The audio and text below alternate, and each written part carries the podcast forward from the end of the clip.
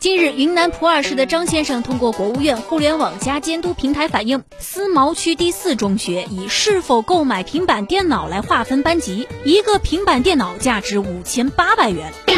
经过云南省政府的核查，这一情况属实。从二零二零年秋季学期开始，云南省普洱市思茅区第四中学就以是否购买平板电脑为依据，将新入学的七年级学生分为智慧班和普通班，要求十四个智慧班的七百一十九名学生按照五千八百元一套的标准购买平板电脑、配套设备及资源服务。截至督查时，七百九十一名学生已经每人缴纳三千四百元，收费的总额达到了两百四十四点四六万元。